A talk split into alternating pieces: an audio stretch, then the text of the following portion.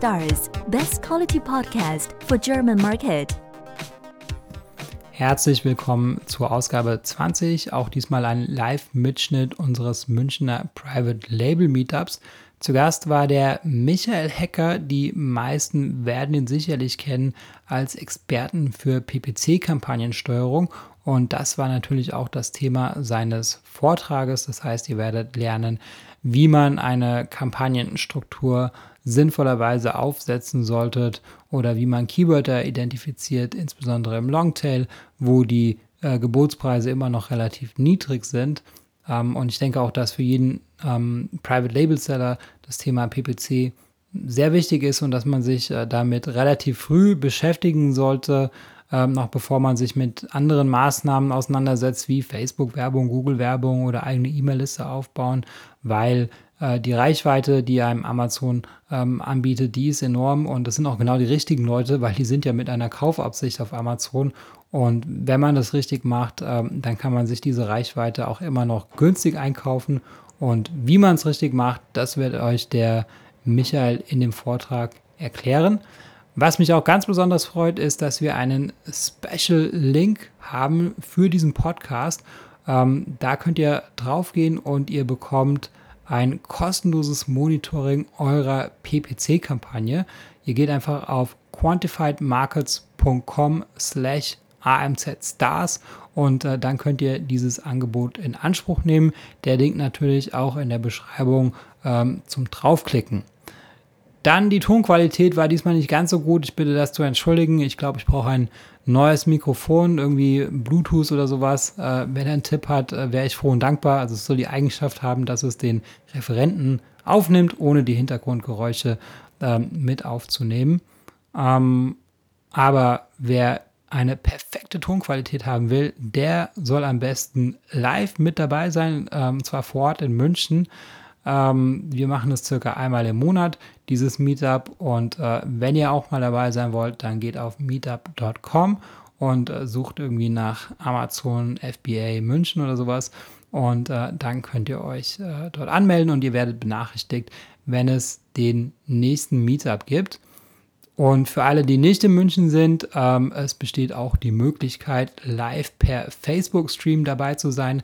Einfach der Seite AMZ Stars B2B folgen oder liken und äh, dann werdet ihr benachrichtigt, wenn wir den nächsten Meetup live übertragen.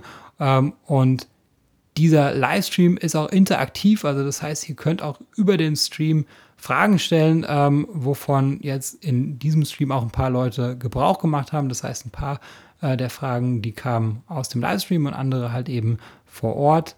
Also so oder so würde es sich lohnen, ähm, da mitzumachen, entweder in München oder per Facebook. Genau, das soll es zur Einführung gewesen sein. Viel Spaß beim Vortrag von Michael Hecker. Sehr cool, dass ihr da seid.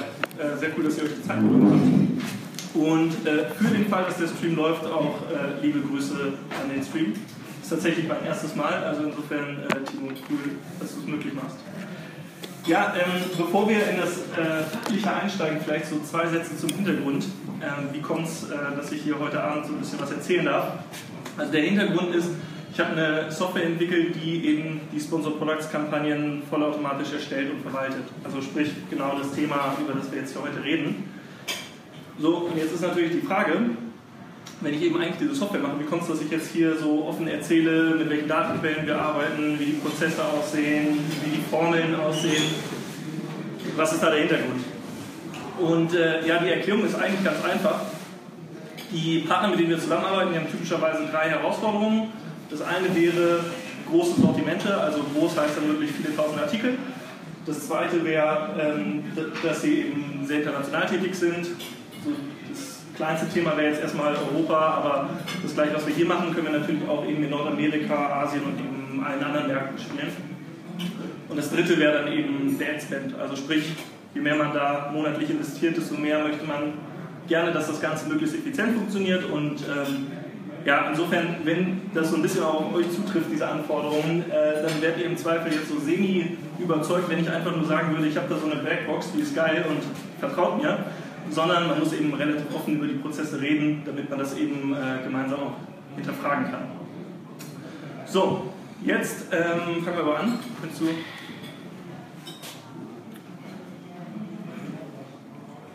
Genau. Ein Klassiker ähm, zeige ich am Anfang immer ganz gerne. Direkt nochmal äh, das nächste Bild. Genau. Ist wahrscheinlich ein bisschen klein auf dem Beamer, aber ich äh, erzähle einfach mal, was man da sieht. Äh, man hat einen Screenshot vom 26.07., sprich von heute. Man sieht äh, hier eine hervorragende Kampagnenperformance von äh, drei Kampagnen. Einmal 158% ACOS, 116% ACOS und 99% ACOS. Also das heißt, die beste Kampagne konvertiert so gut, dass man exakt das, was man an Umsatz generiert, an Bruttoumsatz generiert, auch in die Werbung steckt. Je nachdem, wie eure Produktmarge aussieht, ähm, sieht das wahrscheinlich erstmal nicht so extrem geil aus. Aber, und das ist sozusagen der Grund, warum ich das am Anfang zeige, das Entscheidende ist nicht nur, dass man erstmal viele Daten hat, sondern vor allen Dingen auch, dass man weiß eben, wofür die Daten stehen und wie man sie eben äh, ja, interpretieren kann. Das heißt, äh, wenn du einmal weiterklicken würdest, hier gibt es so ein paar Besonderheiten, die ich mal äh, für euch hervorgehoben habe. Und zwar das erste, das ist jetzt direkt äh, so ein bisschen verdeckt. In diesem Dropdown kann man ja eben die verschiedenen Zeitfenster auswählen, Gesamtzeitraum, letzter Monat, aktueller Monat, aktuelle Woche und so weiter. So, und äh, das, was hier jetzt gerade ausgewählt war, war diese Woche. Also sprich Daten vom Mittwoch. Ähm, die Woche fängt bei Amazon immer am Sonntag an. Also das heißt, wir haben jetzt hier Daten von so Sonntag bis Mittwoch. Das nächste ist, äh, hier im Kleingedruckten steht ähm, die Gesamtanzahl der innerhalb einer Woche durch Klicks und so weiter. Also das heißt, ähm, wir gehen da nochmal später ein bisschen detaillierter drauf ein. Das entscheidende Stichwort ist hier das äh, Attribution Window.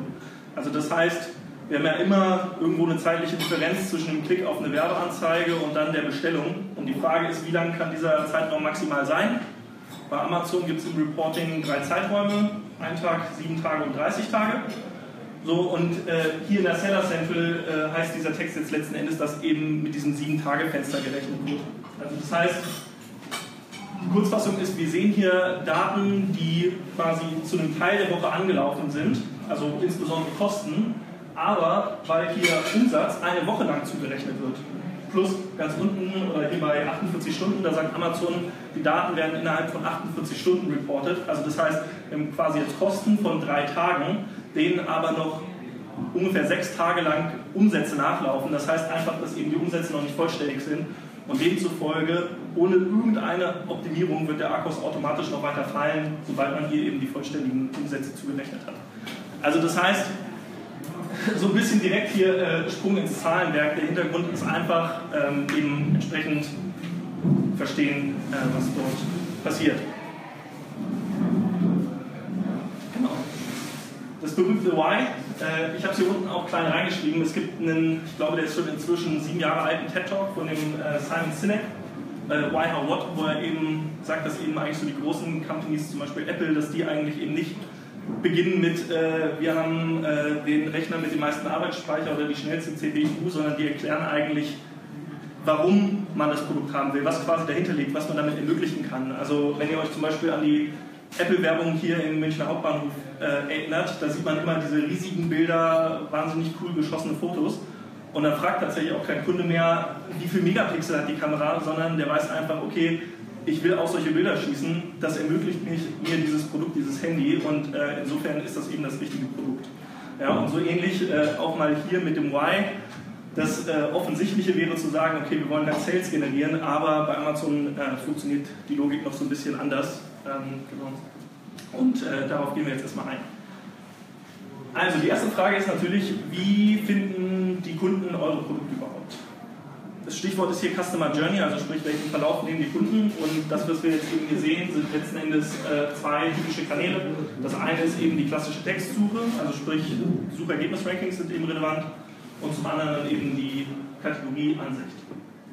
Wenn wir mal äh, weiterschauen, dann, äh, das kann sich jeder von euch mit seinem Browser anschauen. Also sprich, wenn man mal hier mit der rechten Maustaste klickt auf Sortieren nach und dann Element untersuchen, dann wird einem hier unten der äh, Quellcode von Amazon angezeigt und da kann man sehen, dass zu dieser Standardeinstellung einmal beste Ergebnisse und zum anderen Empfehlungen auf der einen Seite der einen Relevance Rank gehört und auf der anderen Seite einen Feature Rank.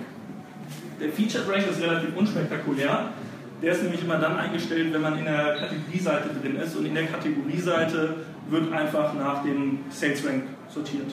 Sales Rank habt ihr alle schon gesehen, eben auf der jeweiligen Produktdetailseite. Wenn man relativ weit runter scrollt, steht immer Rang 1, 2, 3 in der Kategorie zum Beispiel Bekleidung.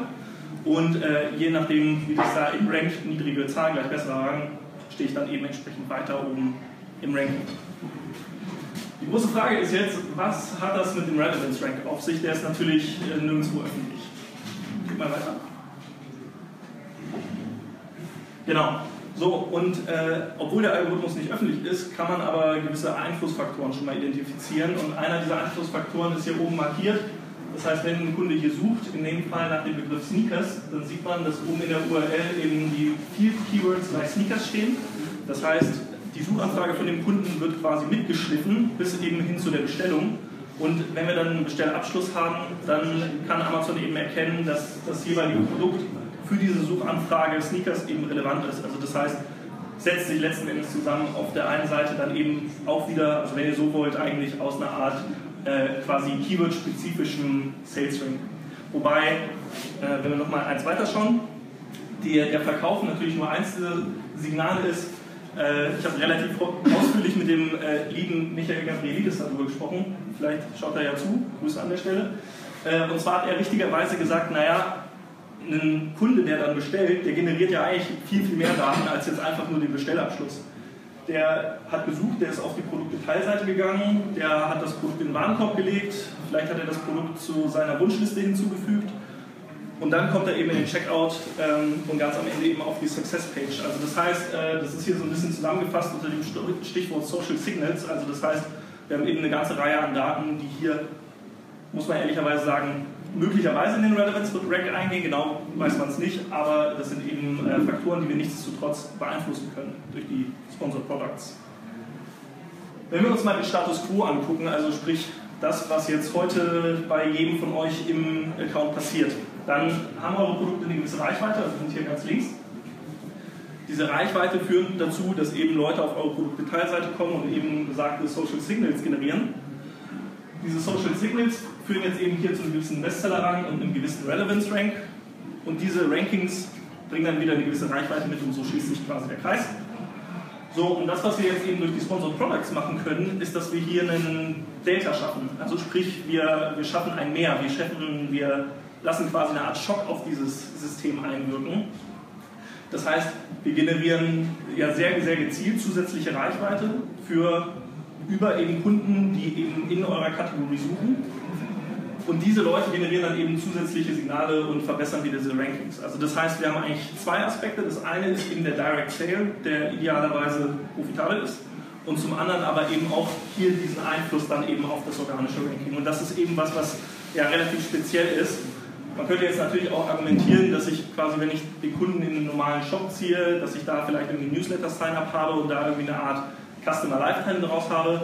Also das heißt, auch da habe ich nochmal einen Wert, der über den Direct Sale hinausgeht. Aber ähm, dieser Mechanismus ist doch eigentlich relativ speziell und insofern ähm, ja, wichtig, wichtig zu besprechen. Genau. Der berühmte Hockeystick, oft äh, schon durchs Dorf getrieben. Ähm, das, was wir hier letzten Endes sehen, ist die, äh, der Zusammenhang zwischen der Anzahl der Seitenansichten und dem Bestseller. Äh, das war hier ein Sortiment aus 20.000 äh, Artikeln und das, was man letzten Endes sieht, ist eben, dass die Topseller-Produkte, also sprich die mit einem sehr niedrigen Bestsellerrang, dass die eben exponentiell mehr Reichweite kriegen. Also das heißt, wenn wir uns nochmal an den Chart davor erinnern, quasi man schafft eben so ein Delta, man schafft etwas mehr Reichweite, dann ist das hier ganz links natürlich der Bereich, der spannend ist, weil ich dann eben nicht irgendwo 10% mehr Reichweite und 10% mehr Sales, sondern ich kriege ein bisschen mehr Reichweite und kriege exponentiell dann auch mehr organischen Traffic und äh, organisch generierte Sales. Genau. Let's get our hands dirty. Und weiter. Genau. Also hier einmal äh, für euch zusammengefasst, was sind eigentlich die fünf Kernthemen? Äh, letzten Endes all das, was man sich da an fancy Prozessen überlegen kann, kann man am Ende unter diesen fünf Themen äh, ja, subsumieren. Also das heißt, das erste Thema eben Controlling, ich habe es eben in der Einleitung schon so ein bisschen angerissen. Und ich weiß, normalerweise ist das immer das Thema, wo alle Leute vollends aussteigen. Da aber letzten Endes das Zahlenwerk die komplette Grundlage ist für alles, was wir machen, egal ob in Deutschland oder international, macht Sinn, dass wir da nochmal ein bisschen ausführlicher drüber reden. Auf den Zahlen basierend wird dann eben das Bitmanagement gemacht. Also das heißt, es gibt kein Guessing mehr, kein ich folge mal irgendwie einem empfohlenen Gebot von Amazon und hau halt einfach 5 Euro pro Klick raus, sondern äh, man kann eben entsprechend überlegen, was ist hier meine maximale Zahlungsbereitschaft. Das dritte Thema ist dann die Kampagnenstruktur. Da gibt es so ein paar Punkte, die man berücksichtigen muss. Ähm, die Kampagnenstruktur, die ihr im Zweifel aktuell umgesetzt hat, die hat im Speziellen zwei Nachteile. Ähm, da gehe ich gleich noch drauf ein. Dann haben wir eben das Thema Keyword-Set-Berechnung, also sprich, was gibt es da für Datenquellen, wie kann ich die auswerten und dann eben das fünfte Thema Datensteuerung. Fangen wir mal mit dem Controlling an. Genau. Also, auf, dem, äh, auf der großen Liste der Do's und Don'ts der PowerPoint-Präsentation würde wahrscheinlich dieser, dieses Bild hier sehr verboten sein, weil es relativ voll ist mit ziemlich viel kleiner Schrift. Aber hangeln wir uns einfach mal durch. Also, wir haben äh, drei Bereiche. Das erste sind die Sales KPIs, das zweite sind hier die Kosten KPIs und das dritte sind die Profitability KPIs. Also KPIs heißt einfach nur Key Performance Indicators, also sprich eben die Kennzahlen, die wir uns angucken. Wenn wir uns mal die Sales KPIs angucken, dann ist hier letzten Endes die einfache Idee, den Sales Funnel abzubilden. Also das heißt, ein Kunde sucht nach einem Begriff, ihr seid in den Suchergebnissen drin, beziehungsweise eure Werbung ist eben in den Suchergebnissen drin. In dem Moment wird eine Impression generiert, ohne dass der Kunde geklickt haben muss. Also einfach die Impression reicht schon aus. Diese Impressionen führen dann eben zu Klicks auf eure Produktdetailseite und quasi das Verhältnis von eben Impressions, äh, oder besser gesagt Klicks geteilt durch Impressions, das ist dann eben die Click-Rate. Die Seitenansichten führen eben mit einer gewissen Wahrscheinlichkeit zu einer Bestellung. Das sind dann eben entsprechend, ist dann entsprechend die Conversion Rate. Und jede Bestellung hat einen gewissen Bestellwert, das ist eben der Average Basket und so kommt man dann eben auf die Sales. Also das heißt, letzten Endes äh, hat man relativ häufig die Fragestellung, Mensch, meine Sales sind um x Prozent eingebrochen, woran liegt's? Und die Idee ist letzten Endes, dass man hier den, ja, dann quasi den Funnel immer weiter zurückgehen kann, bis man den eigentlichen Auslöser findet. Also das heißt, konkret in diesem Szenario, meine Sales sind runtergegangen oder anders formuliert, warum habe ich allgemein wenig Sales? lässt sich meistens darauf zurückführen, dass man entweder über wenig unterschiedliche Keywords Traffic generiert oder pro Keyword sehr wenig Suchvolumen hat. Und das sind dann eben Dinge, die man hier dann eben über die ähm, Impressions äh, analysieren kann. Übrigens einfach mal, um euch so ein paar konkrete Zahlen zu geben. Ähm, danach wird häufiger gefragt, so quasi, was sind so Benchmarks, was sind Werte, bin ich gut, bin ich schlecht. Also im Bereich äh, Click-Through-Rate ist es so, dass wir in breiten Mittel eigentlich eine Click-Through-Rate von 0,5% sehen. Wenn ihr jetzt da deutlich drunter wärt, dann kann das eben ein Zeichen dafür sein, dass die Keyword-Relevanz relativ niedrig ist. Niedrige Keyword-Relevanz heißt zum einen, dass man vielleicht nicht relevante Keywords gebucht hat, aber, und das ist normalerweise der wichtigere Punkt, äh, wenn ihr mit den Kampagnen anfangt, dann bucht ihr normalerweise die Autokampagnen als erstes. Da hat man jetzt natürlich erstmal keinen Einfluss darauf, für welche Suchanfrage Amazon euch ausspielt.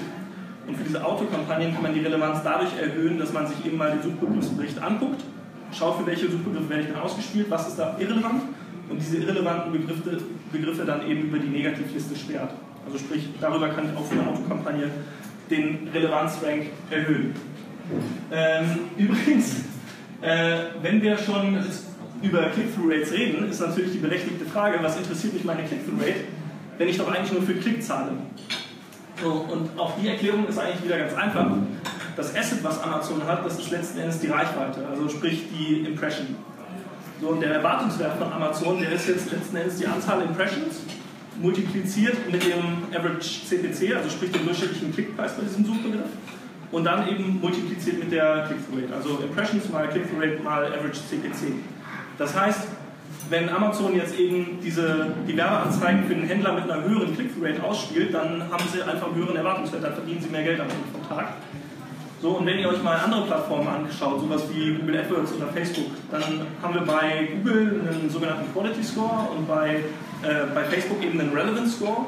Also das heißt letzten Endes, wenn ich eben eine, eine höhere Click-Through-Rate habe, dann kriege ich eine höhere Relevanz und bei diesen beiden Plattformen führt das dann eben dazu, dass ich niedrigere CPCs zahle. Also insofern ist das sehr wohl in eurem Interesse, da eben ähm, eine gute bis sehr gute Click-Rate zu haben.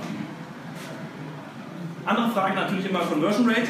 Wann habe ich eine gute Conversion Rate? Ähm, für alle Produkte, zu denen wir eben Daten haben, ausgewertet, haben wir eine durchschnittliche Conversion Rate von 2,8% gesehen.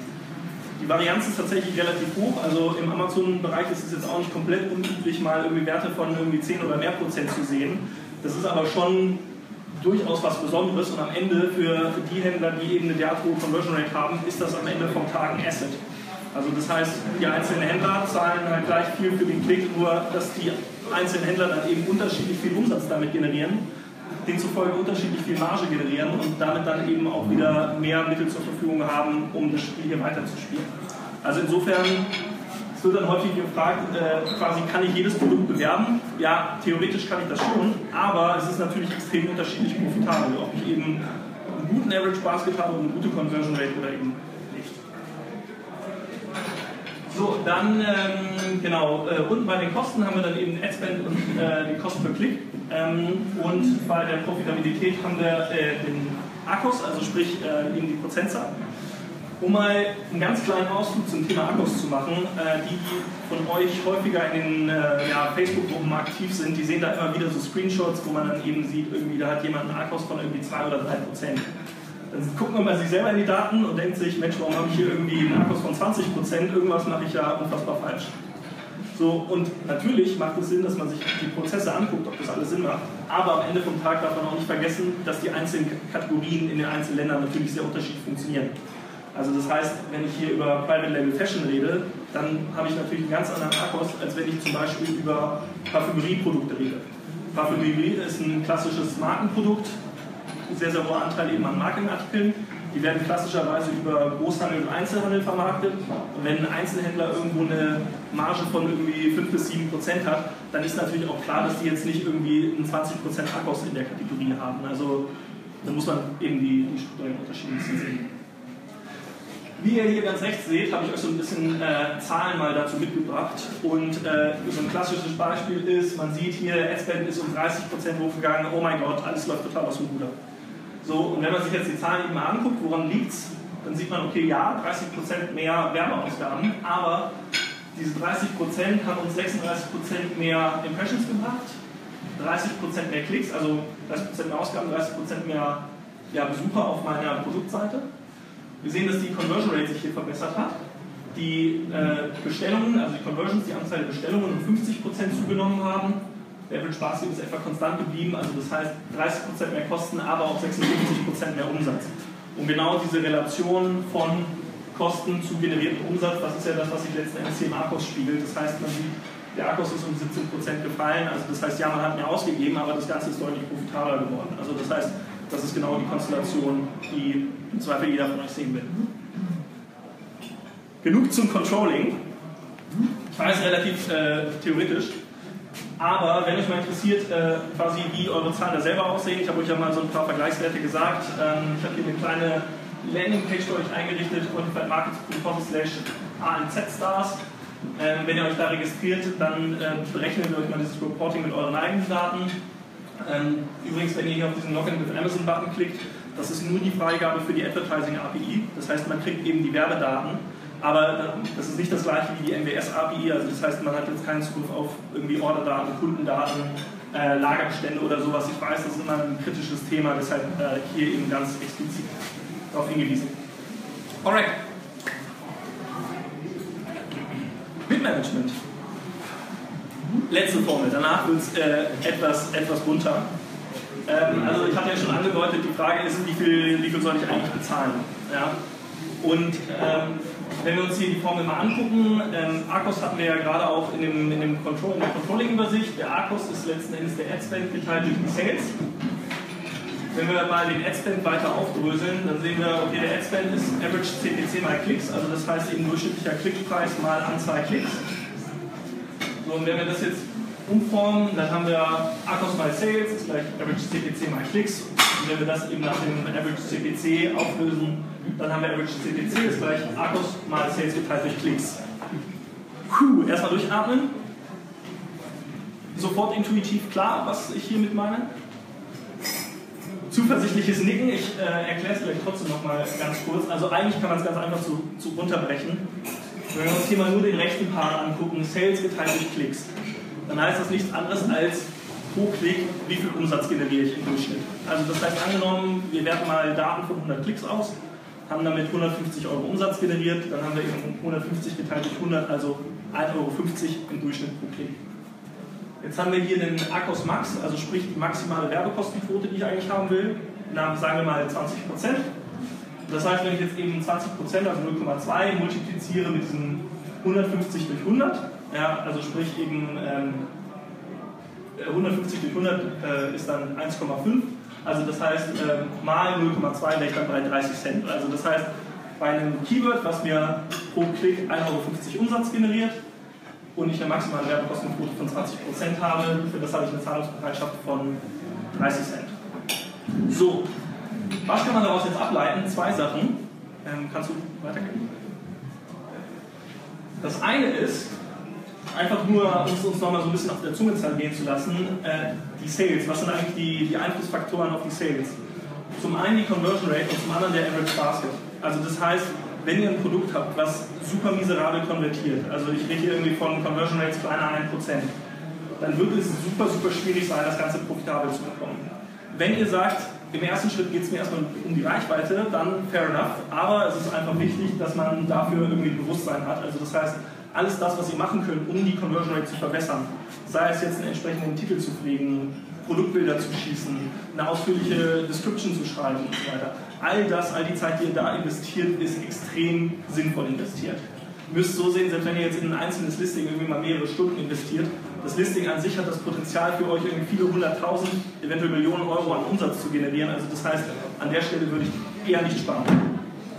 Und das zweite ist eben das Thema Average Basket. Also da ist halt die Frage, wenn ihr eine Preisführerschaft anstrebt, also das heißt immer aggressiv schön auf den Preis draufdrückt und den Marktpreis nach unten zieht, auch dann wird der Akkus immer schlechter werden. Also das heißt, was man sich im Einzelfall angucken muss, ist, macht es wirklich Sinn, dass ich in der Kategorie der Preisführer bin oder macht es vielleicht Sinn, dass ich den Preis ein bisschen höher wähle in paar Euro, dafür auch entsprechend mehr Marge habe und mir dadurch quasi eine Art Munition schaffe, die ich dann quasi äh, für andere strategische Maßnahmen, eben zum Beispiel Marketing nutzen kann. So, und das andere, wenn du nochmal weiterklickst, ist, sind zwei Sachen, nämlich zwei Features von Amazon. An sich sind ja Features dafür gedacht, Probleme zu lösen. Also insofern gehen wir mal davon aus, dass diese beiden Features, auf der einen Seite Gebot Plus und auf der anderen Seite empfohlenes Gebot, dass das auch Features sind, die ein Problem lösen sollen, nämlich das Problem, dass Händler Reichweite generieren wollen. Also das heißt, das ist so die typische Frage, was kann ich tun, um mehr Reichweite zu kriegen? Deshalb gibt es diese Features. Aber ich selber bin ein bisschen vorsichtig dabei, denn dieses Gebot Plus Feature, das heißt letzten Endes, dass Amazon euer Gebot um bis zu 50% überschreiten kann. Das heißt, wenn wir mit der Formel vorhin unser Maximalgebot berechnet haben und Amazon das jetzt um bis zu 50% überschreiten darf, dann heißt das einfach, dass in diesen Fällen, wo der CPC höher ist, das Ganze einfach für euch unprofitabel ist. Und ihr habt letzten Endes keine Kontrolle darüber, wie viel Traffic und wie viele Klicks sich verteilen eben auf die Keywords, die eben in dem Bereich sind, der genau eurer Vorstellung entsprochen hat und dem Bereich, der eigentlich zu teuer ist. Also das heißt, ihr bringt hier eine Unschärfe rein und ich persönlich bin immer ein Freund davon, wenn man Dinge präzise messen und steuern kann. So, und das andere ist das Thema empfohlenes Gebot. Ihr seht das immer, wenn ihr Keywords eingibt, dann gibt es da diese Spalte empfohlenes Gebot, äh, also empfohlenes Gebot für die erste Seite. Und ich weiß, psychologisch lässt man sich natürlich sehr davon verführen. Man denkt immer, erste Seite, das ist das, wo das Geld verdient wird und da will ich sein. Das führt dann dazu, dass man eben gerade bei so den Hauptkeywords mit viel Suchvolumen, dass man da teilweise CPCs von 2, 3, 4, 5 Euro sieht. Wenn ich gleichzeitig sehe, dass die Produkte in der Kategorie so einen durchschnittlichen Warenkorb von 20 Euro haben, dann denke ich mir, okay, 5 Euro pro Klick bei 20 Euro Warenkorb, das wird relativ schwierig, profitabel zu bekommen. So, jetzt haben wir die Zahlen hinter uns gelassen. Und jetzt schauen wir uns mal äh, das Thema Kampagnenstruktur an. Ganz grundlegende Struktur, erste Ebene Kampagne. Da definiere ich dann eben diesen Targeting-Type, also sprich Auto oder manuell. Zweite Stufe Ad Group, also meine Anzeigengruppe. Da definiere ich dann mein Standardgebot. Und dritte Ebene, und die sind hier eben alle auf gleicher Ebene, auf der einen Seite die Keywords mit ihren Geboten, die Negativ-Keywords und die Product Ads. So, das, was jetzt hier relativ speziell ist, ist, dass wahrscheinlich die meisten von euch irgendwie eine Struktur haben, die sich an zum Beispiel bestimmten Marken richtet, also zum Beispiel eine Kampagne pro Marke oder nach bestimmten Kategorien. Das sind wahrscheinlich so die, die zwei Klassiker. So, äh, kannst du auch weiterklicken. So, das Problem sind jetzt hier zwei Punkte. Stellt euch mal vor, ihr habt äh, Pullover bei euch im Sortiment, also irgendwie äh, einen Pullover in fünf verschiedenen Farben. Dann habt ihr die fünf SKUs hier in den Product Ads drin. So, und angenommen, ihr hättet jetzt tatsächlich nur das Keyword Pullover geboten. Ja, also ihr habt ein Keyword drin und eben fünf SKUs. So, dann ist es aufgrund dieser Struktur so, dass ihr für jedes dieser Produkte immer genau den gleichen CPC zahlt. Oder das ist halt euer Gebot. Ihr könnt es nicht verändern. Der Punkt ist jetzt natürlich, angenommen, ihr habt einen äh, marineblauen Pullover, das ist eine Standardfarbe, die relativ beliebt ist, und auf der anderen Seite irgendwie den neongrünen Pullover, dann äh, kann der so in dem Special Interest Bereich schon auch Nachfrage finden, aber das ist wahrscheinlich nicht euer Topseller. Das heißt, wenn wir jetzt über Kundenpräferenzen reden, dann übersetzen die sich am Ende vom Tag wieder eben in Conversion Rates und so weiter, eben diese ganzen Kennzahlen. Und das heißt, eigentlich ist eure Zahlungsbereitschaft für den blauen, also für das Keyword Pullover, in der Farbe blau höher als das gleiche Keyword für den Pullover in der Farbe pink. Also das heißt, ich will ja eigentlich ein ausdifferenziertes Bitmanagement machen und das könnt ihr eben nicht, wenn alle, ähm, alle Pullover eben in der einen, Product, in der einen Ad-Group drin liegen. Also das heißt, die Lösung ist letzten Endes ganz einfach, eben eine SKU pro Ad-Group. Klingt erstmal äh, etwas umständlich, gerade wenn ihr große Sortimente habt. Wie gesagt, in Fashion sind mehrere tausend SKUs keine Seltenheit. Stellt sich natürlich die Frage, wie kriegt man das umgesetzt und äh, dafür gibt es dann eben Automatisierungsmöglichkeiten. Und das zweite, nur noch mal ein Stichwort zum Thema ähm, Reporting und Controlling. Im Reporting, also ihr kriegt ja das Reporting auf Keyword-Ebene, da seht ihr dann immer, wie viel Sales, wie viel ähm, Conversions hat eben ein Keyword generiert und da wird unterschieden zwischen einmal total und einmal same SKU. So, wenn ich jetzt aber hier natürlich mehrere Produkte drin habe, dann heißt zwar same SKU, okay, das Produkt, was beworben wurde, hat der Kunde auch gekauft, aber ihr wisst eigentlich gar nicht, welches Produkt in dem Moment der Ausspielung eigentlich beworben wurde. Wisst ihr nicht. Und auch aus dem Grund ist es letzten Endes so, dass ihr eben diese wirkliche Sicherheit, diese 1 zu 1 Zuordnung immer nur dann habt, wenn ihr eine SKU pro Ad-Group habt. Ich weiß, ich reiche hier ein bisschen lange drauf rum. Das große Aber ist, wenn wir äh, für den Partner das ganze Thema übernehmen, dann ist es so, dass ab dem Zeitpunkt, wo man die Freigabe für die API bekommen hat, kann man auf die letzten 60 Tage zugreifen an Daten. So, wenn ihr jetzt entsprechend viel Geld in eure Werbung investiert und aber eben quasi eine falsche Kampagnenstruktur habt, dann ist es so, dass diese Daten quasi wertlos sind. Und insofern äh, macht es Sinn, dass man eben so früh wie möglich das richtig aufsetzt, sodass man dann auch sozusagen das Investment, was man da getätigt hat, auch entsprechend später nochmal nutzen kann. So, äh, ich glaube, hier können wir uns relativ schnell durchklicken, das kennen die meisten wahrscheinlich von euch. Äh, nur einfach, damit wir nochmal kurz die Begriffe sehen, die ich gerade gezeigt habe. Werbung verwalten tut man dann eben über Werbung, Kampagnen verwalten. Beim Punkt 3 erstellt man die Kampagne. Dann legt ihr eben den Namen fest und euer Tagesbudget. Äh, hier unten legt ihr die Ausrichtungsart fest, eben Auto versus manuell. Dann habt ihr den Anzeigengruppen-Namen, also da sind wir jetzt auf Stufe 2 in diesem, in diesem Chart von gerade. Ihr wählt hier eure Produkte aus, das ist zwar in einem Schritt, aber diese Auswahl der Produkte, das sind dann eben die, die Product Ads, also eben Stufe 3 in dem Chart. Kannst du vielleicht ein kurzes Beispiel nennen, wie du äh so eine Kampagne dann benennen würdest, anhand vielleicht mal Pullover Blau, Genau. dass man dann äh, Genau. aufsetzt. Genau. Also ihr habt wahrscheinlich schon festgestellt, ich bin ein relativ äh, emotional kreativer Typ. Und ich hatte jetzt ein kleines Lachen erwartet, aber braucht ihr nicht zu machen. Also äh, es ist tatsächlich so, dass wir äh, relativ äh, unspektakulär die Kampagnen einfach benennen in MA für manuelle Ausspielung und AA für automatische Ausspielung. Darunter liegen dann eben die Ad-Groups. Die Ad-Groups benennen wir nach der jeweiligen SKU. Und unter der Ad-Group hängt ja dann eben die jeweilige SKU eben nur als eine Product-Ad. Also das heißt, ich kann schon an dem Ad-Group-Namen erkennen, welche SKU da drin ist. Es gibt eine kleine Besonderheit, und zwar bei den manuellen Kampagnen ist es so, dass ich, oder generell ist es so, dass ich pro Ad-Group nur 1000 Keywords hinterlegen kann. 1000 Keywords klingt jetzt vielleicht erstmal viel, wenn ihr normalerweise irgendwie nur so 10, 20 Keywords händisch eintippt. Aber wenn man sich jetzt ein berechnetes Keyword-Set anguckt, dann kann das mal 4.000, 5.000 Keywords beinhalten. Das heißt, wenn ich jetzt eben mehr als 1000 äh, Keywords testen will, dann macht es eben Sinn, dass ich nicht mehr einfach nur reinschreibe, Ad-Group-Name gleich SGU, sondern eben zum Beispiel sage SGU-Group 0 oder Group 1 oder so, sodass ich quasi dann mehr als 1000 Keywords ähm, dem Produkt zuordnen kann. Okay? Genau, und äh, hier sind wir jetzt auf der Gebotsebene. Ähm, vielleicht auch da nochmal kurz, um die Logik zu erklären. Es ist an sich so, dass ähm, es ausreichend ist, wenn ihr einfach nur das Standardgebot auf Ebene von der Ad-Group definiert. Wenn ihr für die einzelnen Keywords keine individuellen Gebote definiert, dann gilt einfach dieses Standard-Ad-Group-Gebot.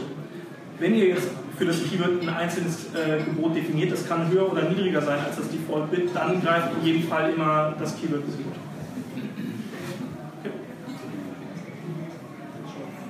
Ja, und damit kommen wir schon zum Thema Keyword-Set-Berechnung. Jetzt wird es ein bisschen bunt. Ich habe überlegt, was sind so Suchbegriffe, die ihr wahrscheinlich persönlich auch relativ häufig sucht. Und habe hier mal das Beispiel Pokémon mitgebracht. Also das heißt eben, wenn wir jetzt einfach mal Pokémon eingeben, dann haben wir hier eben Pokémon-Karten, Pokémon Plus, Pokémon Sonne und Mond. Das sind halt dann so einzelne Editionen. So, und wenn wir mal weiterklicken, stellt sich natürlich die Frage, okay, warum standen jetzt die, Reihen, die Karten oder diese Empfehlungen eigentlich in der Reihenfolge, wie sie da eben standen? Wie immer, Amazon will Kundennutzen maximieren. Das heißt, Amazon will das empfehlen, was der Kunde, der da gerade sucht, wahrscheinlich haben will. So, und eben dieses Erwartungswert maximieren, das schafft man eben dadurch, dass man sagt, okay, das, was am meisten gesucht wird, das steht am weitesten oben in der Suchempfehlung. Wir haben das mal getestet, indem wir hier ähm, Ads hatten ähm, mit dem Begriff Hängeteaser, das ist eben so eine Haarbürste ähm, für Damen. Und was man jetzt hier sieht, ist, dass letzten Endes hier die Reihenfolge quasi identisch ist zu der ähm, Empfehlungsreihenfolge von Amazon, also sprich Tangle Teaser Original, Tangle Teaser Kompakt, Tangle Teaser Größe, Tangle Teaser Pink. Und in der Spalte daneben sehe ich die Aufrufe, das waren die Impressions. Und da sehe ich eben, das, was am meisten oben steht, das hatte die meisten Impressions. Das, was weiter unten steht, hatte eben weniger Impressions. Also das heißt, auch wenn ihr das händisch recherchiert, dann ist die Position in den Suchempfehlungen natürlich eine spannende Information. Jetzt kann ich natürlich hier weiter runtergehen in den Baum. Also das heißt, eben stand bei Pokémon war die erste Empfehlung Pokémon-Karten. Das heißt, wenn ich da jetzt reingehe, habe ich dann eben Pokémon-Karten Deutsch, Box und so weiter. So, und jetzt äh, kommt ein kleiner Tipp vom lieben äh, Christian Kelm, bestimmt viel bekannt aus den Facebook-Gruppen. Christian, Grüße. Äh, und zwar hat er ähm, mir erzählt, dass man eben hier diesen, äh, das Hashtag-Zeichen äh, verwenden kann, um ähm, letzten Endes nochmal weitere Empfehlungen zu generieren. Also das heißt, eben haben wir das Szenario, wir geben Pokémon ein und dann kommen nur Begriffe, die halt hinter Pokémon eingegeben werden. Und wenn ich jetzt hier eben dieses äh, Hashtag, dieses Wortzeichen eingebe, dann kriege ich auch Empfehlungen, wo Pokémon ein Folgewort war. Also in dem Fall jetzt Nintendo 3DS Pokémon. So, wenn ich jetzt noch weitere Keywords berechnen will, dann kann ich das nochmal kombinieren. Genau indem ich halt hinter das äh, Rautezeichen dann das Alphabet schreibe, also eben A bis Z. Das heißt, in dem Fall haben wir jetzt hier Hashtag A Pokémon, das heißt, jetzt kommen Aufkleber, ähm, was haben wir hier noch, Arcani Pokémon, also eben alles möglich mit A. Und genauso kann man das Ganze eben auch umgekehrt machen. Das heißt, ich schreibe äh, Hashtag A dahinter, das heißt, ich habe dann Pokémon Album, Anhänger, Aufkleber und so weiter. Ein kleiner Hinweis an der Stelle, ähm, dieses, äh, diesen Suchoperator, dieses Hashtag-Zeichen, das funktioniert nur auf einem Desktop-PC. Also das heißt, wenn ihr das jetzt auf dem Handy ausprobiert, dann äh, wird es nicht funktionieren. Gut. Hier kam gerade eine Frage. Ja. Und zwar, könnt ihr noch eine Musterkampagne zeigen? Eine Musterkampagne. Also die, ähm, würde vorschlagen, dass wir auf das Beispiel am Ende nochmal zurückkommen, weil dann haben wir die einzelnen Prozessschritte durchgespielt und dann können wir nochmal überlegen, wie, wie würde man das Ganze jetzt praktisch machen. Okay? Ähm, genau. Genau, also das war die erste Datenquelle, quasi händisch Suchempfehlungen recherchieren. Und die zweite Datenquelle, nicht unterzubewertende Datenquelle, sind am Ende die äh, Suchbegriffsberichte. Die findet ihr, indem ihr hier auf die Berichte klickt, Werbungsberichte, Suchbegriffsberichte und dann könnt ihr hier den Bericht anfordern und runterladen. Was findet man da drin? Es ist ja so, dass ihr die Keywords mit einem gewissen Match-Type bucht. Also das heißt, es ist dieses Broad, Phrase und Exact. So, und auf der anderen Seite habt ihr noch die Autokampagnen. Also das heißt, eure Anzeigen werden immer für ganz bestimmte Suchbegriffe ausgespielt. Und dieser Bericht verrät euch letzten Endes, für welche konkreten Suchbegriffe ihr ausgespielt wurden. Das ist zum einen interessant, weil ich darüber die einzigen verlässlichen Daten zu Suchvolumina bekomme. Also das heißt, ich kann dann schauen, wie viele Impressionen hat ein bestimmter Begriff bekommen, eben über einen Zeitraum von 10, 14 Tagen. Und zum anderen kann ich natürlich auch sehen, gerade in den Autokampagnen, für welche Suchbegriffe werde ich eigentlich aus, ausgespielt. Da kommen immer wieder relativ überraschende Sachen raus. Also das heißt, äh, wir haben äh, einen Partner, der ähm, Kniebandagen herstellt und der wurde zum Beispiel für, das, äh, für den Search Query, also den Suchbegriff Star Wars ausgespielt. Star Wars hat natürlich extrem viel Suchvolumen, hat aber für dieses Produkt null Relevanz. Das heißt, man gibt da jede Menge Werbebudget eben aus, nur um dann am Ende vom Tag die große Überraschung zu haben, es konvertiert halt extrem schlecht. Das heißt, je früher man eben solche nicht relevanten Begriffe findet, deshalb, äh, desto früher ähm, ja, spart man sich am Ende eben Werbebudget. Übrigens, während wir hier kurz warten, äh, erzähle ich vielleicht einfach kurz weiter zum Thema ähm, Keyword-Relevanz. Die Frage wäre ja, wenn ich jetzt eben eine lange Liste mit Suchbegriffen habe, also wenn dieser Suchbegriffsbericht relativ lang ist, dann können da viele hunderttausend, teilweise Millionen Suchbegriffe drinstehen, was ja die Frage aufwirft, wie soll ich das händisch durchgucken und jetzt immer für jedes Produkt einzeln bewerten, ist das relevant, ja oder nein. So, und die Lösung ist eigentlich ganz einfach, denn man kann natürlich in dem Fall einen Computer die Suchbegriffe alle einzeln eingeben lassen, kann schauen, was für Produkte werden gefunden, wie, werden die, wie sind die kategorisiert und ist das jetzt total heterogen oder zeichnet sich hier ein einigermaßen homogenes Bild. Also muss man zu konkretisieren, angenommen ich suche nach Star Wars, dann finde ich halt irgendwie den Star Wars Schulranzen, die Bettwäsche, die Unterhose, keine Ahnung was alles, also total unterschiedliche Begriffe. Wenn ich suche nach Damensneaker Größe 36 in weiß, dann finde ich natürlich nur Damensneaker und demzufolge hat jetzt dieser Begriff eben eine sehr hohe Relevanz offensichtlich für diese Schuhe. Ja, es geht weiter, sind zwei Fragen gekommen, ich lese Ja. das vor. Ähm, Zwischenfrage, welches Attributionsmodell verwendet Amazon Last Clicks? Genau. Also ähm, vielleicht um die Frage ein bisschen weiter auszuholen, ihr seht schon, ich hole ganz gerne aus. Also ähm, man, was man sich ja zum Beispiel vorstellen kann, ist ähm, dieses Attribution Window sieben Tage. Da könnte es ja jetzt passieren, dass ein Kunde eben einmal an Tag 1 klickt und dann nochmal an Tag 3 und dann an Tag 5 ordert. Das, was jetzt nicht ideal wäre, wäre, wenn dieser Umsatz beiden Klicks zugeordnet wäre, weil ich dann eben quasi eigentlich einen höheren Umsatz gemeldet bekommen habe, als ich de facto realisiert habe. Und dieses Problem wird letzten Endes gelöst durch Last Click Wins. Also das heißt, ähm, die Order, die an Tag 5 stattgefunden hat, der Umsatz wird dann eben dem Klick von Tag 3 zugeordnet und der Klick von Tag 1 kriegt gar nichts. Okay, dann die nächste Frage ist, äh, Thema Kampagnenstruktur bei tausenden Keywords, wie relevant sind diese? Bekommen die dann auch Impressionen? Genau, also es ist eigentlich ein zweigeteiltes Problem. Das eine ist, äh, klar, ich kann jetzt erstmal tausende Keywords buchen ähm, und wahrscheinlich werden im Vorhinein die allermeisten davon überhaupt keine Impressionen bekommen, weil Amazon eben keine Relevanz bekommt. Äh, wir kommen zu dem Thema nochmal ganz am Ende, wenn es eben dann um die Produktdatenanreicherung geht. Also das heißt, das, was man normalerweise macht, ihr kennt ja alle diese 250 Zeichen äh, Backend-Keyword-Grenze. Also das heißt, wenn wir sagen, wir wollen Relevanz schaffen, dann ist der erste Schritt, wir reichern die Produktdaten an und der zweite Schritt ist, dass wir idealerweise Transaktionen für dieses Keyword generieren. Also das heißt, zum einen sollte man natürlich die Attribute nutzen, wo viel Platz ist. Also das heißt, gerade in der Description 2000 Zeichen, da kann man eine Menge unterbringen. Und dann eben zum Beispiel auch in den Backend-Keywords, auch wenn da nur 250 Zeichen drin sind, kann ich natürlich sagen, ich nehme dieses Gesamt-Keyword-Set, trangiere das, also sprich, ich unterteile das jetzt in, sagen wir mal, fünf Scheibchen hinterlege irgendwie am ersten Tag das erste Scheibchen, hinterlege drei Wochen oder zwei Wochen später das zweite Scheibchen und teste so jetzt sukzessive mein ganzes Keyword-Set durch. Das dauert natürlich ein bisschen, aber auch an der Stelle wieder, der Aufwand lohnt sich, denn wenn ich, also für je mehr Keywords ich weiß, welche Reichweite und quasi welchen Umsatz ich zu welchen Kosten generieren kann, ähm, ja, desto, desto mehr, ähm, desto, desto besser ist am Ende mein Gesamtergebnis. Also am Ende ist es für euch quasi wie eine Option. Stellt euch vor, ihr habt eine manuelle Kampagne, wo wirklich nur ein Keyword drin steht. Kann am Anfang erstmal super konvertieren. Aber was passiert jetzt, wenn eben ein Wettbewerber kommt, der sagt 5 Euro pro Klick? Dann passiert entweder, dass ihr mitzieht und das Ganze extrem unprofitabel wird, oder ihr sagt, das ziehe ich, da ziehe ich nicht mit, dann verliert ihr aber eure gesamte Reichweite. Das heißt, ihr seid extrem abhängig. Wenn ihr über mehr unterschiedliche äh, Keywords und mehr unterschiedliche Queries eben diese Daten generiert, äh, den Traffic generiert, dann seid ihr eben ähm, ja, diversifiziert, also dann seid ihr eben besser weiter aufgestellt. Ähm, übrigens, äh, ich glaube, ich hatte noch gar nicht das inhaltlich erzählt, also das ist quasi der Begriff, äh, der Bericht, den man hier sieht. Äh, ihr seht, ich habe hier so ein bisschen Sternchen eingeführt äh, oder eingesetzt, eben so ein bisschen zu Datenschutz, aus Datenschutzgründen. Äh, am Ende vom Tag ist eigentlich die wichtigste Spalte Suchbegriffe, also sprich, was haben die Kunden gesucht. Und was dann natürlich noch interessiert ist, sind die Spalten, die weiter rechts kommen, also sprich Aufrufe, Klicks und Bestellungen. Die zwei Hilfsvariablen, die man sich einfügen sollte, sind auf der einen Seite Click-Through-Rate, also das heißt Klicks geteilt durch Aufrufe oder Impressions.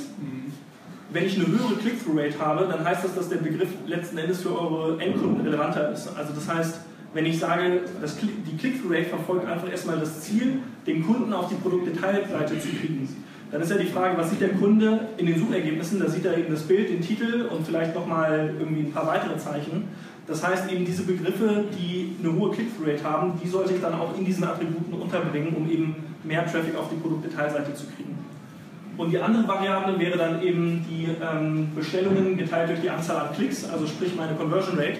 Das heißt, das sind dann eben Keywords, die zu einer höheren Conversion Rate führen, die ich dann auch idealerweise wieder eben in meine Produktdaten einfüge. Also das heißt, die Zielsetzung ist hier letzten Endes, verstehen, wie das Suchverhalten von euren Kunden ist. Also das heißt letzten Endes, wir quantifizieren die Sprache eurer Kunden und die, diese Keywords, die bauen wir dann eben gezielt ein, eben in Titel, Bullet Points und Descriptions, um eben letzten Endes mehr Traffic auf die Produktdetailseite zu kriegen und mehr Bestellungen zu generieren.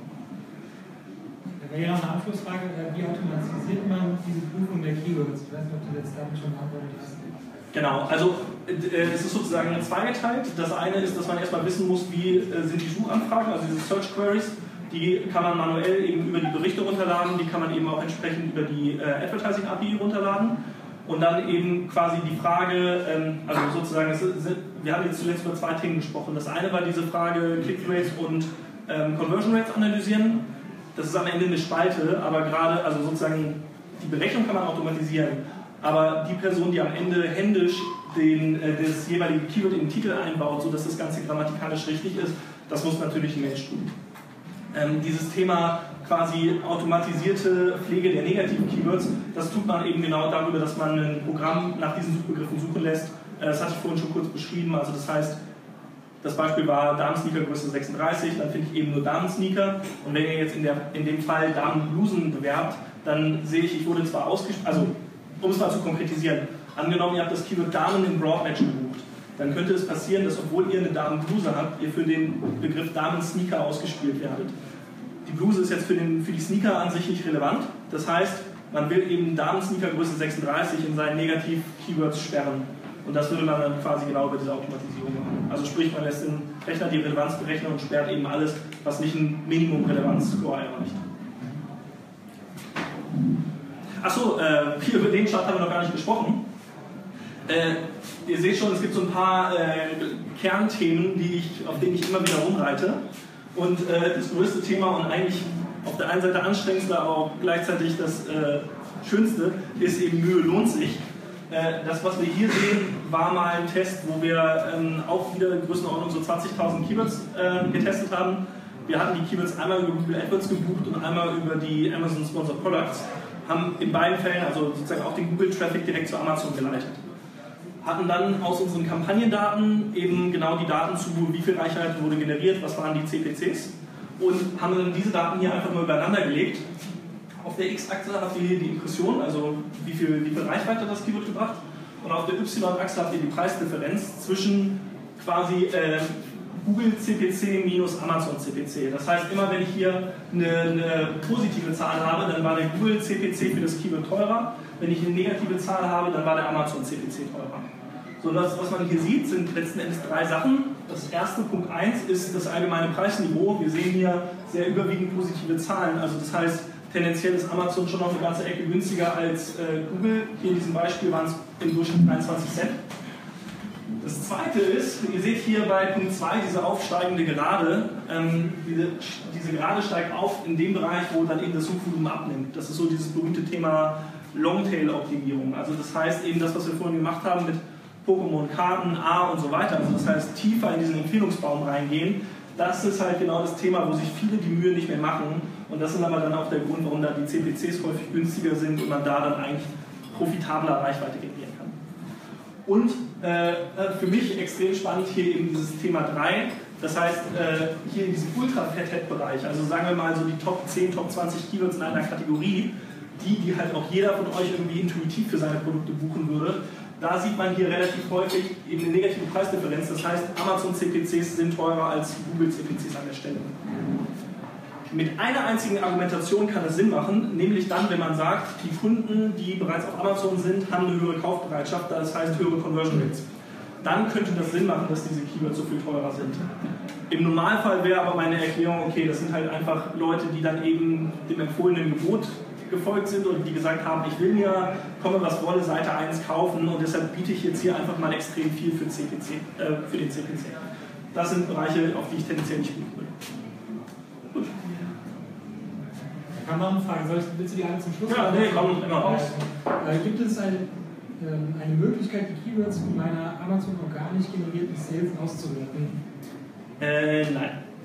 Ist die Kurzfassung. Also zu den organischen Sales gibt es keine Daten. Äh, das Einzige, was es eben gibt, sind die Suchbegriffsberichte und die gibt es eben nur für die Ads. Auch noch kurze Zwischenfrage. Ja. Wie findest du deine Long-Tail-Keywords?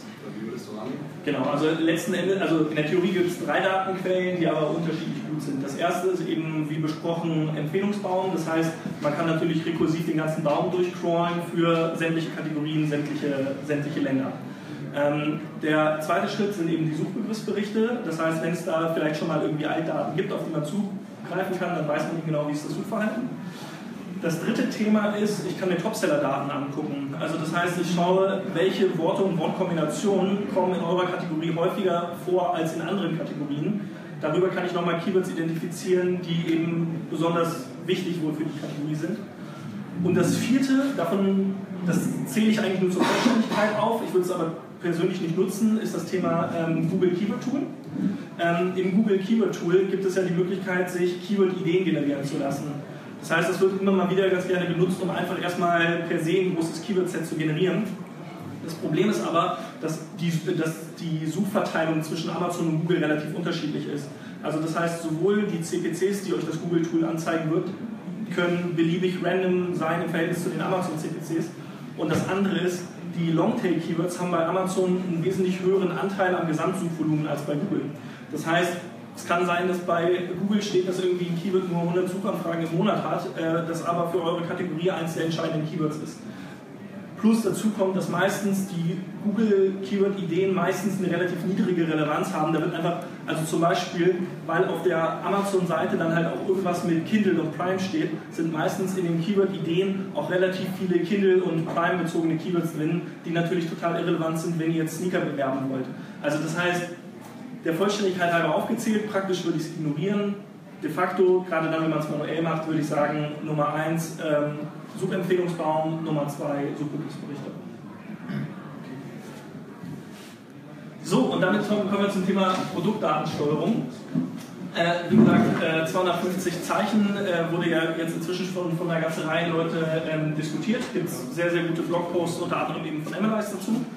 Ähm, das, was jetzt hier die Frage ist, ist, nach welcher Strategie befülle ich denn eigentlich diese 250 Zeichen? Und im nächsten Chart haben wir mal zwei alternative Strategien verglichen. Also das, was so der intuitive Ansatz ist, ist zu sagen, ich schreibe mir eine Liste mit all meinen möglichen Keywords. Also wenn wir mal im Bereich Pokémon-Karten, Pokémon-Spiele, Pokémon-Aufkleber sind, dann würde ja in dem Beispiel dreimal das Wort Pokémon drinstehen. Das heißt, das, was wahrscheinlich die meisten von euch intuitiv tun, ist, ich schmeiße das Wort Pokémon raus und schreibe einfach nur Pokémon-Karten, Aufkleber und, keine Ahnung, Bettwäsche rein, so ungefähr. So, diese Strategie ist das, was ich hier All Keywords Found nenne. Also das heißt, ich schmeiße eben alle Doppelungen raus. Die alternative Strategie nenne ich Exact Match. Der Name Exact Match ist etwas unglücklich gewählt, weil es eben an den Exact Match in dem Match-Type erinnert. Also es gibt ja dieses Broad Phrase und Exact, das ist hier aber eigentlich nicht gemeint, sondern das, was gemeint ist, ist der Suchbegriff, so wie er vom Kunden gesucht wird, der steht exakt so in euren Daten drin. Also das heißt, in dem Fall würde wirklich Pokémon-Karten, Pokémon-Aufkleber, Pokémon-Bettwäsche so in den Begriffen drin stehen. Dieser Ansatz hat natürlich den Nachteil, dass ich viel weniger unterschiedliche Keywords unterbringen kann. Aber das, was in dem Test rausgekommen ist, ist, dass ich bei diesem Exact Match-Verfahren deutlich mehr Impressionen pro Keyword habe. Also das heißt, ich bringe in Summe weniger Keywords unter, aber kriege pro Keyword mehr Impressionen. Die Frage, was jetzt für euch die dominante Strategie ist, hängt tatsächlich sehr, sehr stark von der jeweiligen Kategorie ab. Also das heißt, wenn man jetzt zum Beispiel Synonyme nimmt, also sprich, wie viele unterschiedliche Begriffe oder Grundbegriffe gibt es, um auf die Produkte aufmerksam zu werden, wenn euch da sehr viele unterschiedliche Begriffe einfallen, dann kann das ein Indiz dafür sein, dass man hier eher ein bisschen mehr in die Breite gehen sollte. Also das heißt eben dieses All Keywords Found. wenn man sagt, okay, eigentlich, keine Ahnung, nach Kontaktlinsen suchen wahrscheinlich die allermeisten Leute, indem sie halt Kontaktlinsen eingeben und nicht äh, Augenfolie, Sehstärke oder sowas. Ja, also das heißt, in dem Fall könnte es dann Sinn machen, an der Stelle eben den Exact Match einzuüben. Ist am Ende auch wieder ein Thema, was man eben relativ einfach testen kann, um da dann eben die, die richtige Strategie zu finden. Gut. In diesem Sinne, let's get it on and let's get in touch. Hier meine E-Mail-Adresse und äh, ansonsten äh, Feuer frei, wenn ihr Fragen habt. Gerne auch irgendwie relativ irgendwie spezielle, individuelle Fragen, immer her damit. Eine Frage und zwar, äh, wieso unterscheidet sich die Conversion Rate, die organische, so extrem von der äh, PPC Conversion Rate? Vor allem äh, der Franz, der hat in irgendeinem Vortrag mal, Franz Jordan, Ja. erwähnt, dass zur Berechnung des Bitmax, mit dem du ja ein bisschen anders rechnest als er, Mhm. äh, der organische Conversion Rate zugrunde liegt. Und was mich aber verwirrt, weil de Genau. facto reden wir von der PPC Conversion Rate. Genau, also erste Frage wäre erstmal, wie komme ich auf meine organische Conversion Rate? Äh, dir klar, vielleicht für die anderen nochmal kurz. Äh, wenn ihr in der Seller Central seid, Berichte und Statistiken, dann gibt es auf der linken Seite den Punkt Verkäufer und Traffic nach, ich glaube, Child heißt das. So, und was ich dann bekomme, ist tatsächlich für jede einzelne SKU kriege ich Anzahl Seitenansichten, Anzahl Bestellungen, Anzahl Sitzungen und so weiter. Und das, was ich jetzt hier eben machen kann, ist, dass ich zum Beispiel die Anzahl der Bestellungen teile durch die Anzahl der Seitenansichten und so komme ich auf meine organische Conversion Rate. So, das heißt, im organischen Bereich habe ich eigentlich nur eine Gesamtprodukt-Conversion Rate, die quasi eine Art Mittelwert ist, wenn ihr so wollt. Im äh, Sponsor Products Bereich habe ich jetzt natürlich für jedes Keyword eine einzelne Conversion Rate und die kann natürlich beliebig hoch oder niedrig sein. Also das heißt, graue Theorie, aber äh, meine Annahme ist, dass deine ähm, Sponsor Products Conversion Rates korrelieren werden mit deiner organischen Conversion Rate. Macht ja Sinn, wenn die organische Conversion Rate quasi der, eine Art Mittelwert ist, eine, eine Art gewichteter Mittelwert. Aber die jeweilige Keyword Conversion Rate natürlich extrem stark von der Relevanz abhängt. Also das heißt wieder das Beispiel, wenn ich jetzt irgendwie einen blauen Pullover habe und über den Broad Match für, Pullover Pink Herren ausgespielt wurde, dann wird jemand, der Pullover Pink Herren sucht, sehr wahrscheinlich nicht mir den blauen Pullover kaufen. Also das heißt, ähm, ja, letzten Endes eben zwei Faktoren. Zum einen eben äh, Relevanz und zum anderen eben diese Korrelation zwischen organischer und Aber das ist ein Riesen selbst. Also, das, was du sagst, ist durchschnittlich 2,8 Prozent, das kann ich nachvollziehen. Ich bin ein kleiner einstelliger Bereich mit den PPC Conversion Rates. Aber mit manchen Produkten bin ich halt zwischen 15 und 20 Prozent organisch. Das ist ja Genau. total, denke ich. Was hängt da überhaupt zusammen? Genau, also äh, letzten Endes ist da die Frage, wie quasi das organische Suchverhalten sich unterscheidet von dem bezahlten. Also das heißt, äh, jetzt in deinem speziellen Fall werden dich wahrscheinlich relativ viele Leute finden, weil sie halt nach Lumenman oder Lightblades suchen oder sowas. Ja.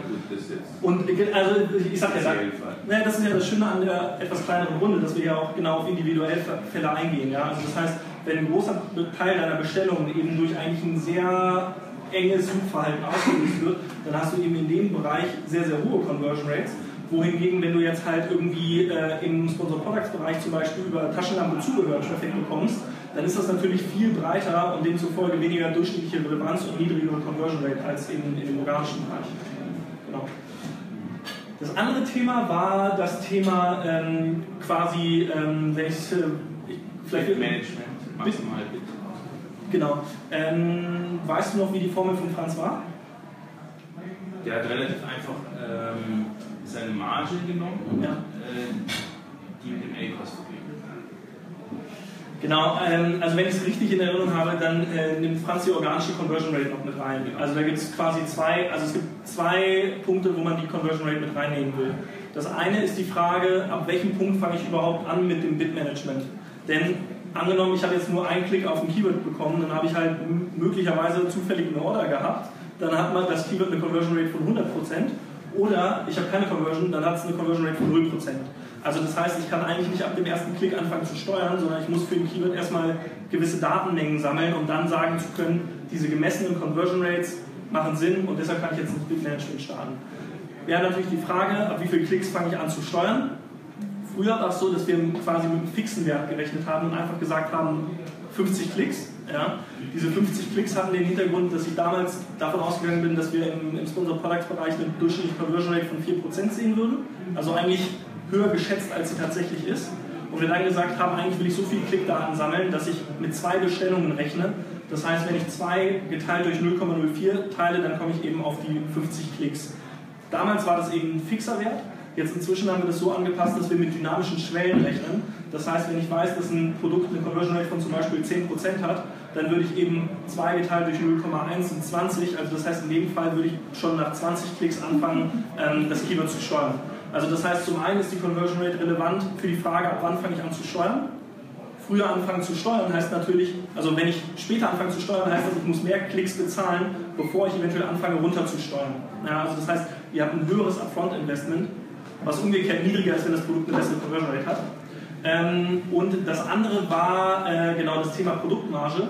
Ich glaube, die Rechnung sah so aus, dass er gesagt hat, angenommen, nehmen wir mal irgendwie ein Rechenbeispiel, angenommen, ich nehme an, ein Produkt hat eine Marge von irgendwie 10 Euro und ich, und ich hätte eine Conversion Rate von, machen wir es mal einfach, 10% dann wäre eigentlich meine maximale Zahlungsbereitschaft 0,1 mal 10 Euro, das, das heißt 1 Euro. Ja.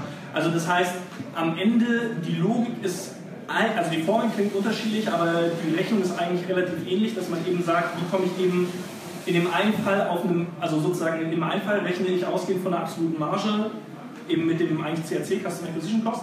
Das andere Mal rechne ich eben über diese Werbekostenquote. Das ist ein bisschen unterschiedliche Formel, läuft aufs gleiche Endergebnis raus. Der einzige Punkt, ähm, quasi auf den ich gerne hinweisen würde, wäre, du hast ja selber schon gesagt, dass je nach Keyword deine Conversion Rates extrem unterschiedlich sind. Also das heißt, auch wieder pro Contra, wenn ich einfach meine organische Conversion Rate nehme, dann habe ich nicht dieses Upfront-Investment, wie wenn ich die Keyword-spezifischen Daten sammle. Aber ähm, ich habe, also sozusagen, ich spare mir upfront was, aber ich habe halt den Nachteil, dass ich es eigentlich nicht so detailliert steuere. Also das heißt, wie immer quasi höheres Investment heißt bessere Steuerbarkeit und umgekehrt, wenn ich eben mit dem Organischen arbeite, dann habe ich eine gewisse Unschärfe drin, ähm, die mir aber eben dieses Upfront-Investment spart. Gut, ja.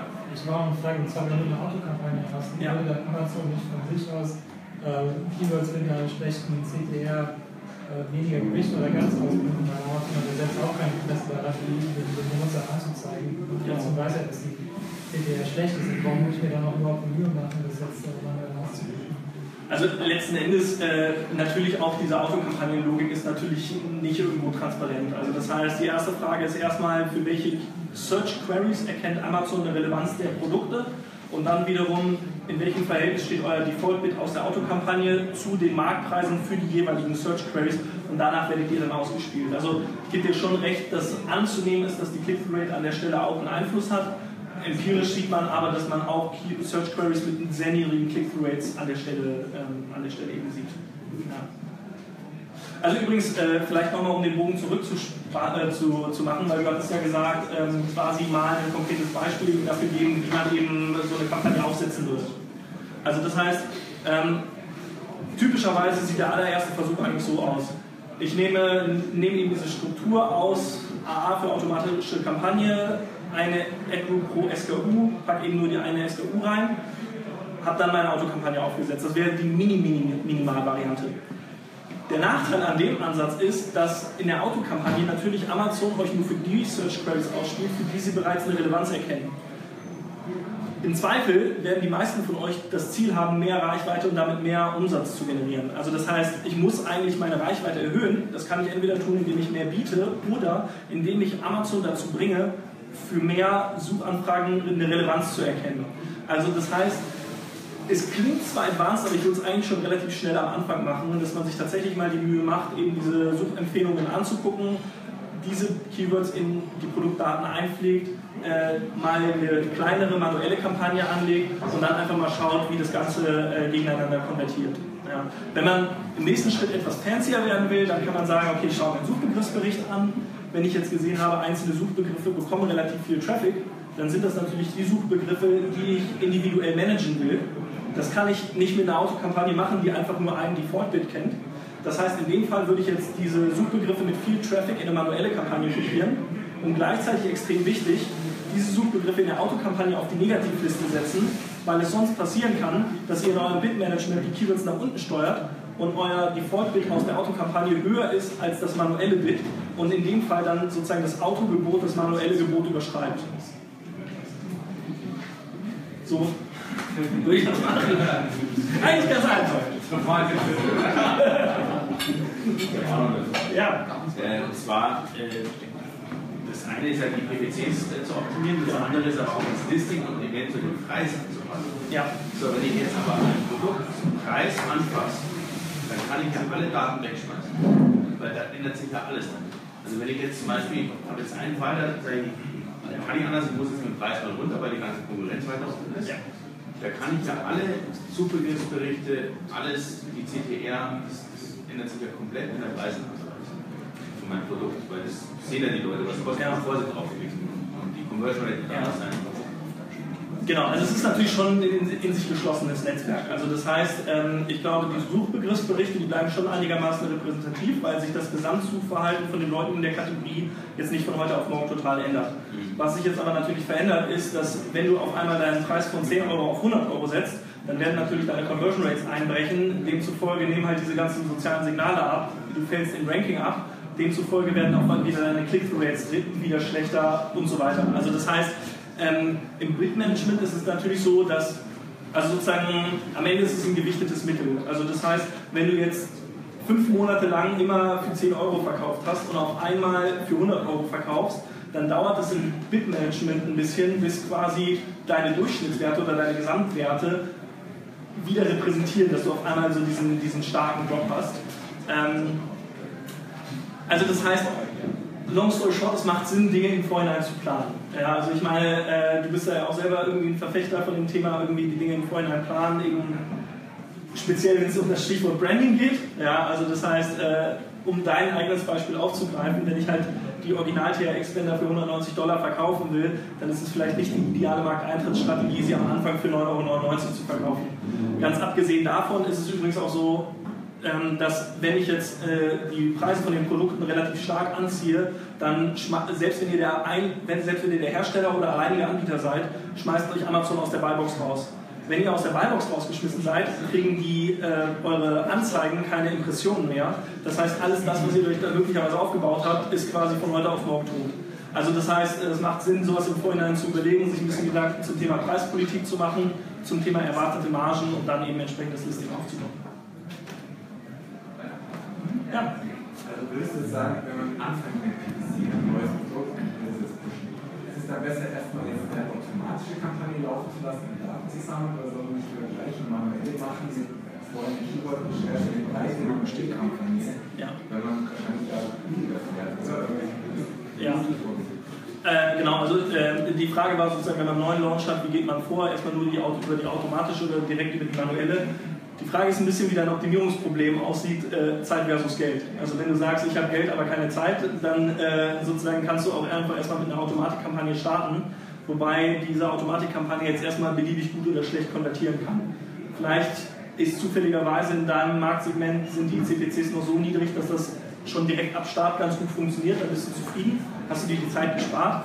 Wenn du sagst, okay, eigentlich ist es tatsächlich so, gerade am Anfang will ich sehr bewusst verstehen, wie das Suchverhalten von den Leuten ist, vielleicht auch wie die Needs sind. Ja, also das heißt, nur mal um so ein Beispiel zu nehmen, wenn ihr jetzt irgendwie das Stichwort irgendwie abnehmen oder Diät eingebt oder so, was natürlich so typische Nahrungsergänzungsthemen sind, ja, dann sieht man relativ häufig, dass irgendwie die Suchempfehlungen dann sind sowas wie Abnehmen im Schlaf, Abnehmen ohne Sport, Abnehmen leicht und so ungefähr. Ja? Beachbody von äh, heute auf morgen. Ja? Also das heißt, wenn ich an der Stelle auch nochmal stärker die Bedürfnisse von den Leuten verstehe, dann kann ich auf der einen Seite das entsprechend schon in meiner Produktentwicklung berücksichtigen und zum anderen natürlich auch in, dem, in, der, in der Promotion beziehungsweise eben in, dem, in der Beschreibung des Artikels. Ja? Also das heißt, ich persönlich komme immer wieder zu dem Ergebnis, es lohnt sich die Mühe zu investieren, dann auch direkt die manuellen Kampagnen aufzusetzen, schnell eine breitere Datenbasis zu haben und davon ausgehend dann eben alles weitere laufen zu lassen.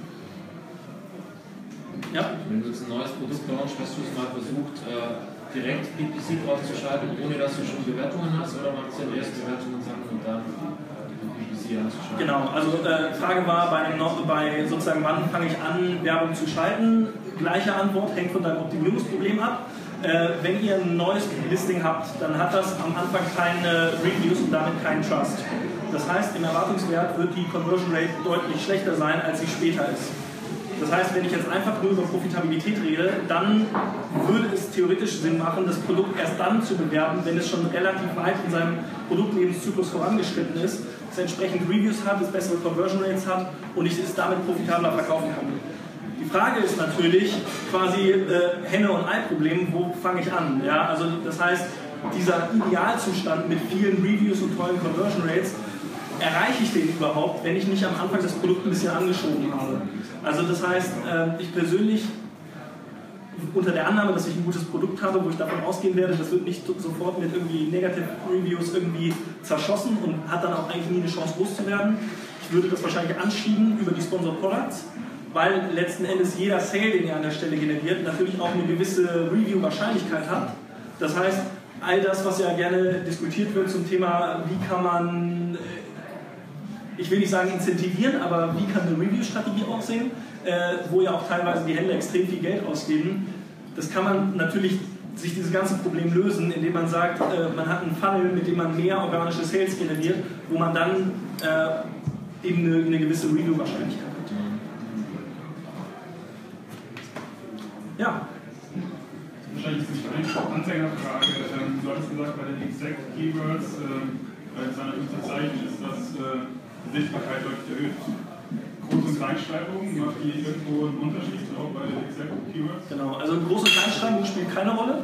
Ähm, das, was normalerweise noch gerne gefragt wird, ist, äh, inwiefern so Konjugationen, Singular und Plural einen Unterschied machen. An sich ist es so, wenn wir uns Google anschauen, äh, nennt man diesen Begriff äh, oder diesen Prozess Stemming. Da werden quasi unterschiedliche Konjugationen, Singular Plural, werden quasi auf einen gemeinsamen Wortstamm reduziert. Das heißt, in dem Fall bei Google macht es quasi keinen Unterschied. Auch wenn an sich Amazon eine spannende Plattform ist, zeigen die Daten, dass das jetzt nicht immer komplett perfekt funktioniert. Also das heißt, ich sag mal, wenn man sich da etwas weniger seinem Schicksal überlassen will, würde ich solche Dinge dann schon eben auch mitnehmen. Ja. Yes. Ähm, wenn ich jetzt Kampagne oder PPC für zwei ähnliche Produkte, also angenommen ich verkaufe zwei blaue Pullis, ja. fahren möchte, äh, wie kann ich das am besten steuern? Insbesondere das Bitmanagement. Genau. Also es ist tatsächlich so, dass ich äh, die beiden, also das Beispiel war, ich habe zwei blaue Pullis, äh, sagen wir mal einer aus Baumwolle, einer aus Merino-Wolle so ungefähr. Ja? Dann werde ich im Zweifel für beide SKUs irgendwo das Keyword haben, Pullover, Herren, Blau. Ja? Das, was jetzt passiert ist, an sich ist es nicht so, dass ihr euch per se selbst nach oben bietet, aber die Keywords stehen natürlich schon in einem Wettbewerb zueinander. Also das heißt, das Suchvolumen, was es gibt, wird halt aufgeteilt auf die beiden Pullover. Ähm, ich würde es in jedem Fall parallel laufen lassen, weil du wirst natürlich wieder Thema Kundenpräferenzen, du wirst unterschiedliche Conversion Rates sehen, Average Basket und demzufolge dann, wenn wir der Bitmanagement-Formel folgen, auch wieder zu unterschiedlichen Zahlungsbereitschaften kommen. Das heißt, sobald wir den Zeitpunkt erreichen, wo wir ins Bitmanagement reinkommen, wird es zwangsläufig so sein, oder Punktwahrscheinlichkeit null, also es wird sehr wahrscheinlich sein, dass wir unterschiedliche Gebote haben. Das heißt, der eine wird hochgesteuert, der andere wird äh, runtergesteuert und demzufolge kriegt dann eben der Beliebtere am Ende auch mehr Traffic. Wenn wir jetzt über komplett unterschiedliche Produkte reden, also eben einmal Baumwolle, einmal Merino, äh, dann so nach dem Motto, dann, das ist vielleicht sogar noch der einfachere Fall. Äh, der etwas spannendere Fall ist, angenommen, ich habe zwei Baumwollpullover, eben der eine blau und der andere schwarz. Ja? In dem Fall ist es auch wieder so, dass das Keyword einmal hoch und einmal etwas runtergesteuert wird. Und das macht auch intuitiv Sinn, weil wenn ein Keyword ein höheres Gebot hat, dann wird die Werbeanzeige häufiger ausgespielt. Das heißt, der Kunde sieht in den Suchergebnissen das Produkt, was im Erwartungswert für ihn beliebter ist. Ja, das heißt, ihr zieht eigentlich mit dem beliebten Produkt den Kunden oder mit der beliebten Variante den Kunden auf die Produktdetailseite und auf der Produktdetailseite kann der Kunde dann wieder ganz normal konfigurieren, so wie immer. Also sprich unterschiedliche Farben, unterschiedliche Größen. Also das heißt, an der Stelle wollt ihr eigentlich so schnell wie möglich rausfinden, was, welche SKU die beliebte SKU ist für das einzelne Keyword. Das kann übrigens je nach Keyword extrem unterschiedlich sein. Das heißt, selbst wenn ich das sage, okay, organisch funktioniert der blaue Pullover am besten, warum bewerbe ich nicht nur den blauen Pullover und lasse von vornherein den pinken Pullover raus?